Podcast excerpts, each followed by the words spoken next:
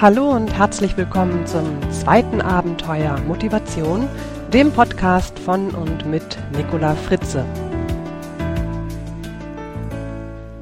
Dieses Abenteuer wird Ihnen präsentiert von www.dasabenteuerleben.de, dem ersten deutschen Edutainment-Portal.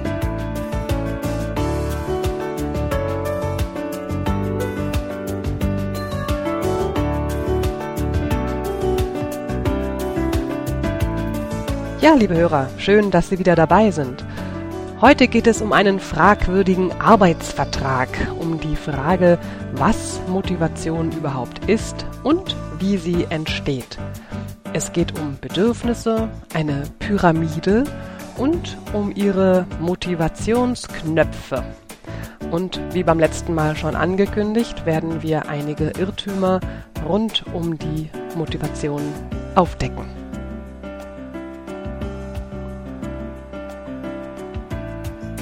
Motivation.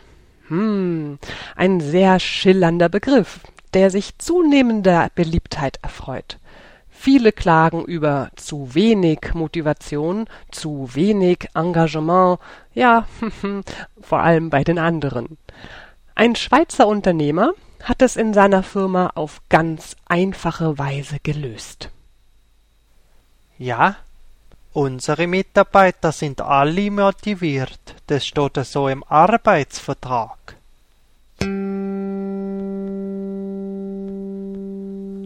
An allen Ecken und Enden wird die Forderung nach motivierten Mitarbeitern laut.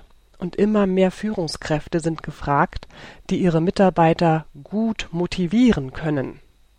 Ich habe dazu eine interessante Studie mal gelesen, und zwar eine Studie der Gallup GmbH aus dem Jahr 2004.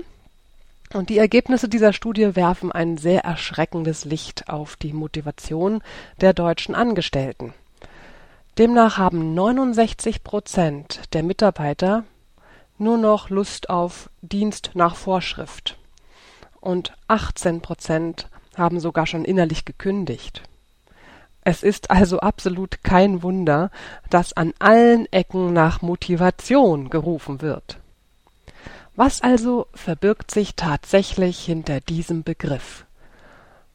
Ja, schauen wir uns doch einfach mal den Wortstamm an, da wird schon sehr viel klar. Motivation kommt, wie soll es auch anders sein, aus dem Lateinischen. Movere heißt bewegen, verändern. Ein Motiv ist demnach ein Beweggrund, also der Grund, warum wir uns bewegen, etwas zu tun. Motive sind immer auf Bedürfnisse ausgerichtet, und je mehr Motive man hat oder je stärker ein Motiv ist, desto größer ist die Motivation. Tja, hm, genau genommen müsste es eigentlich Motivaktion, also Motivaktion heißen, dann ähm, haben wir quasi den Beweggrund, der uns zu einer Aktion motiviert. Gut, das mal am Rande. Ein Beispiel.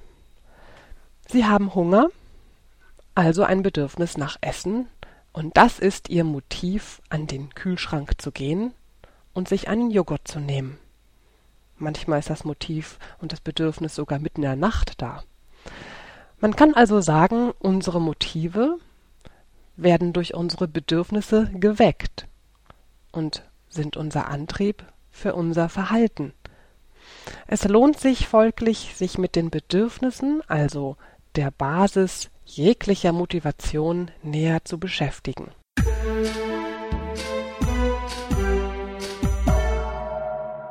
Abraham Maslow hat Mitte des 20. Jahrhunderts die Bedürfnisse des Menschen in fünf grundlegende Kategorien eingeordnet und diese in seiner berühmten Bedürfnispyramide in einer Hierarchie dargestellt. Die unterste, also das Fundament, die grundlegende Stufe dieser Bedürfnispyramide stellen die Grundbedürfnisse eines Menschen dar. Dazu gehören alle lebenserhaltenden Bedürfnisse wie zum Beispiel Nahrung und Schlaf. Und wenn diese Grundbedürfnisse alle erfüllt sind, dann strebt der Mensch auf der nächsten Stufe der Pyramide nach Sicherheit um nicht andauernd um seine Existenz bangen zu müssen. Und wenn dann auch diese Sicherheitsbedürfnisse erfüllt sind, dann strebt der Mensch nach sozialen Kontakten und Kommunikation, dann werden erst Freundschaften und Partnerschaften richtig wichtig. Auf der nächsten Stufe der Bedürfnispyramide ist der Mensch bestrebt, Anerkennung von anderen zu bekommen. Es geht darum, Einfluss zu gewinnen, Karriere zu machen, ein größeres Auto zu fahren und so weiter. Kurz, die Bedürfnisse nach Statussymbolen wollen befriedigt werden. Die Spitze der Pyramide ist dann das Bedürfnis nach Selbstverwirklichung. Da oben an der Spitze ist die Luft allerdings sehr, sehr dünn, denn nicht viele Menschen können sich beispielsweise in ihrem Beruf selbst verwirklichen. Selbstverwirklichung heißt, dass man das tut, was einem Freude macht und was seinen Talenten entspricht und dass man zur persönlichen Entfaltung genug Gestaltungsspielräume hat. Die einzelnen Bedürfnisstufen nach Maslow bauen aufeinander auf. Das heißt, je grundlegender die Bedürfnisse sind, desto wichtiger ist deren Befriedigung. Oder anders ausgedrückt, wenn ein Mensch nichts zu essen hat, strebt er wohl kaum nach Anerkennung oder gar Selbstverwirklichung. Sein gesamtes Verhalten ist dann nur darauf ausgerichtet, etwas zu essen zu finden. Wenn Sie sich motivieren wollen, so ist es Grundvoraussetzung, dass Sie Ihre Bedürfnisse und Motive wirklich gut kennen. Ein Beispiel. Warum gehen Sie jeden Morgen zur Arbeit? Warum bleiben Sie nicht einfach im Bett? Ihre Motive dazu können ganz unterschiedlich sein. Sie wollen Ihren Lebensunterhalt verdienen. Sie wollen Ihren Job nicht verlieren. Sie sind nicht gern allein zu Hause, ziehen es vor, Ihre Kollegen zu sehen. Sie wollen Ihre Kollegen nicht im Stich lassen. Sie wollen Ihren Lebensstil aufrechterhalten oder gar verbessern. Sie haben Spaß an der Arbeit. Mhm. Sie können sich in Ihrem Job verwirklichen. Und bei welchem Motiv haben Sie innerlich gerade genickt? Vielleicht haben Sie auch noch andere Motive?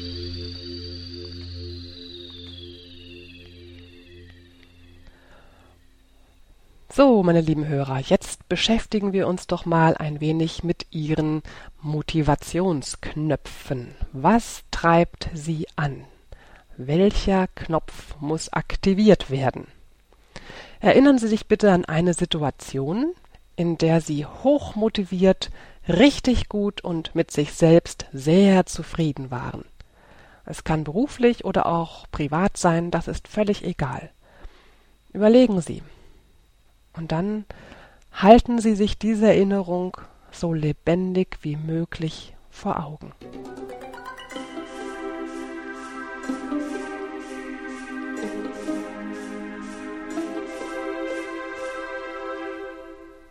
Wen oder was hören Sie? Was haben Sie gerade erlebt? Was sagen Sie zu sich selbst in dieser Situation? Welche entscheidenden Phasen gab es? Wie haben Sie sich dabei gefühlt? Gab es bestimmte Gerüche, an die Sie sich noch erinnern? Welche Körperhaltung hatten Sie? Was strahlten Sie aus? Halten Sie es ganz genau vor Augen. Wie war das, als Sie wirklich motiviert waren? Erfolgreich, zufrieden. Wenn Sie die Situation jetzt ganz lebendig vor Augen haben, analysieren wir doch mal, was hat Sie denn damals angetrieben, also motiviert. Überlegen wir mal, welche Knöpfe spielten eine Rolle? Motivierte Sie vielleicht ein Vorbild? Dachten Sie, was der kann, kann ich auch? War es die Aussicht auf eine bessere Zukunft, die sie motivierte? War es die Identifikation mit der Aufgabe, weil es etwas Sinnvolles oder Wertvolles war? Oder war es vielleicht eine Wettkampfsituation, die sie antrieb? Vielleicht auch der Wunsch, sich selbst zu übertreffen? War es die Verantwortung, die sie für sich übernehmen konnten, das Gefühl, Herr oder Frau des Geschehens zu sein? Oder war es ihr Team und das gemeinsame Arbeiten, das sie motivierte? Vielleicht motivierte sie auch die Anerkennung, die sie während oder nach ihrer Leistung von anderen erwarten konnten? Oder es war ihnen wichtig, sich selbst etwas zu beweisen? Einige sind auch durch die Sache an sich motiviert, wenn man danach das Ergebnis sieht. So kann zum Beispiel ein blitzblank poliertes Auto an sich schon ein sehr starker Motivationsknopf sein. Vielleicht motivierte sie auch eine innere Stimme, die sagte Jetzt erst recht. Die Herausforderung an sich war also ein starker Motivator, ein Motivationsknopf. Überlegen Sie, welche Motivatoren haben Sie in dieser Situation am stärksten angespornt? Wenn Sie das herausgefunden haben, wissen Sie schon sehr viel über Ihre individuellen Motivationsknöpfe und können Ihr Leben so gestalten, dass Ihre Hauptmotivatoren möglichst oft aktiviert werden.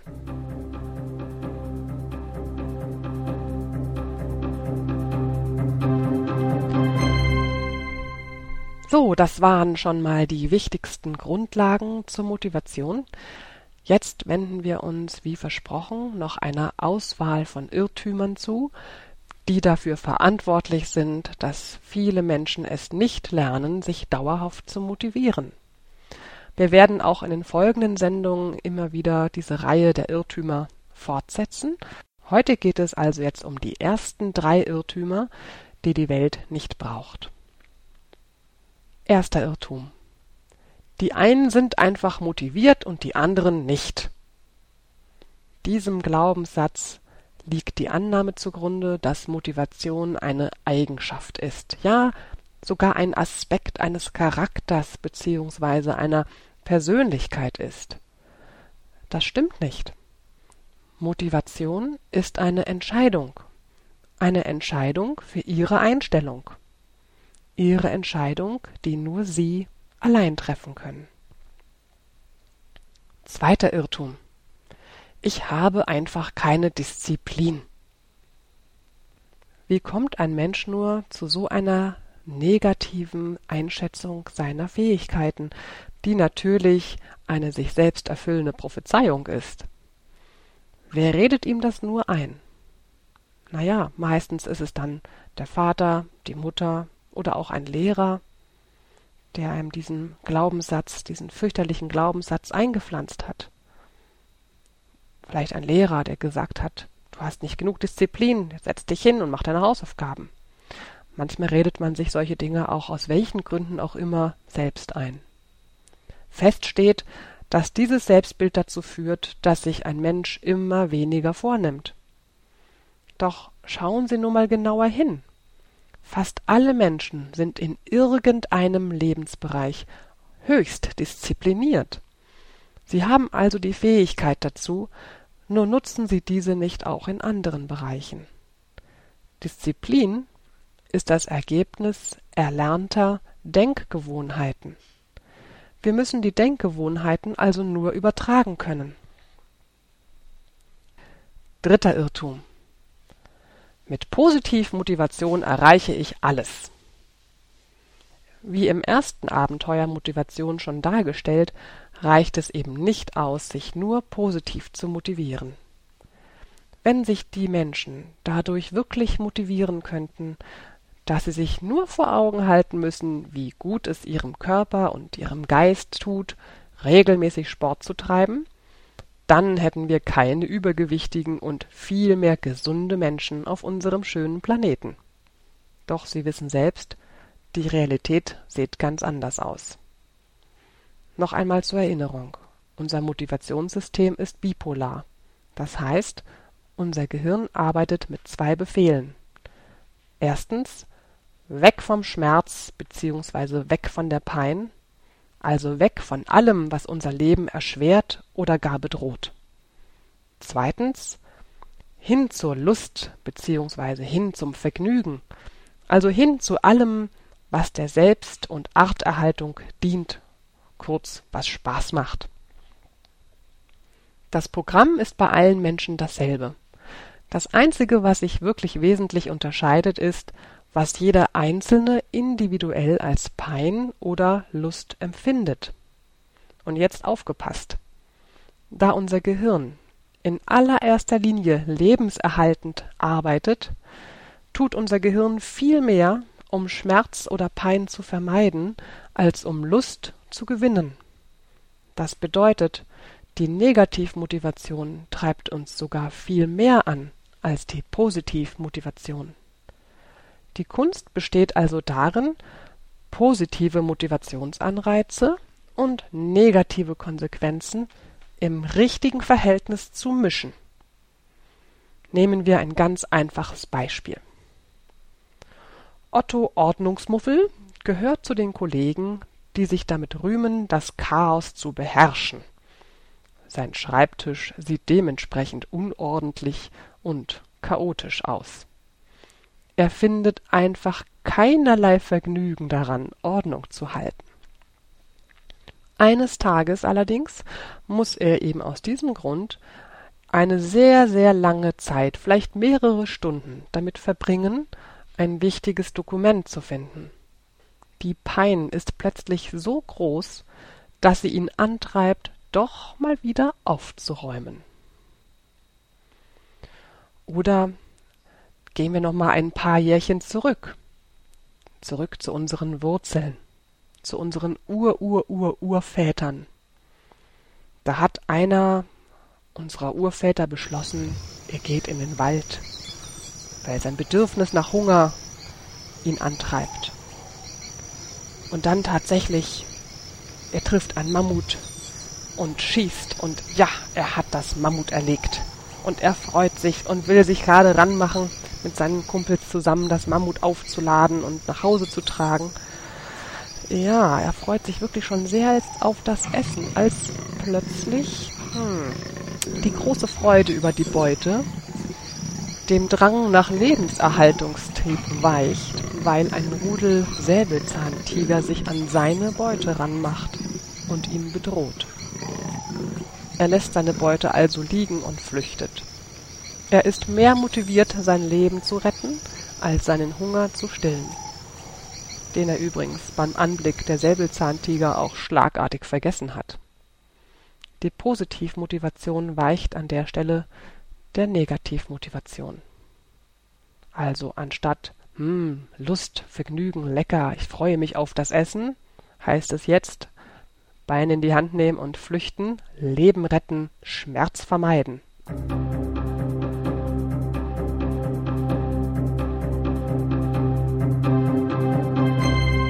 So, meine lieben Hörer und Hörerinnen, das war heute ein sehr langes und auch gehaltvolles Abenteuer. Wir haben heute definiert, was Motivation ist und wie sie entsteht. Wir haben uns die, die Bedürfnispyramide von Maslow angeschaut und einige Irrtümer aus dem Weg geräumt, die uns daran hindern, uns zu motivieren. Wir haben uns das Antriebssystem der Menschen genauer angeschaut und veranschaulicht, dass der Mensch von zwei Antriebskräften getrieben wird. Das Bedürfnis, Schmerz oder Pein zu vermeiden und den Drang, Lust oder Vergnügen zu gewinnen. Das Bedürfnis, Schmerz oder auch Pein zu vermeiden, ist die stärkere Antriebskraft.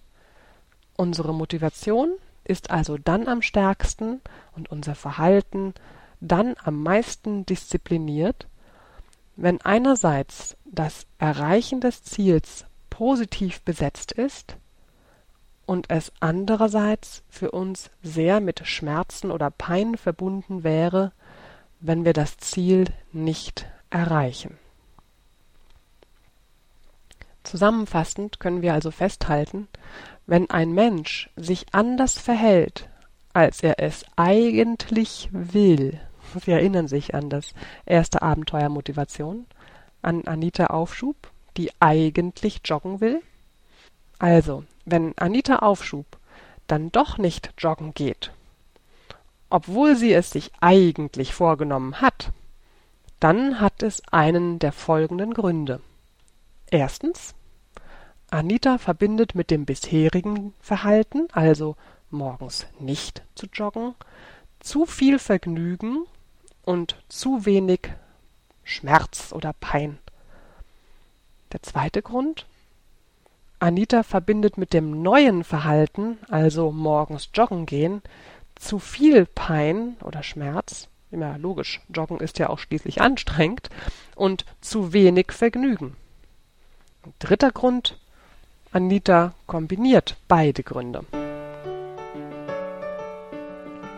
So, nun haben Sie wahrscheinlich genug gehört, um Ihr eigenes Verhalten mal auf Ihr Bedürfnis nach Vergnügen bzw. Vermeidung von Pein hin zu analysieren.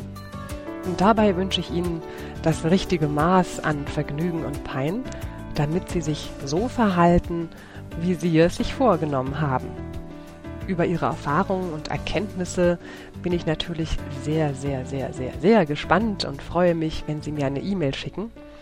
Zu guter Letzt gebe ich Ihnen wieder einen weisen Spruch zum Nachdenken mit auf Ihren Weg. Diesmal kommt der Spruch von Elias Canetti. Man weiß nie, was daraus wird, wenn die Dinge verändert werden. Aber weiß man denn, was daraus wird, wenn sie nicht verändert werden? Liebe Hörer, das war's für heute. Ich freue mich, wenn Sie auch in zwei Wochen wieder beim Abenteuer Motivation dabei sind. Und bis dahin wünsche ich Ihnen ganz viel Energie für das, was Sie heute noch bewegen oder verändern wollen. Ihre Nicola Fritze.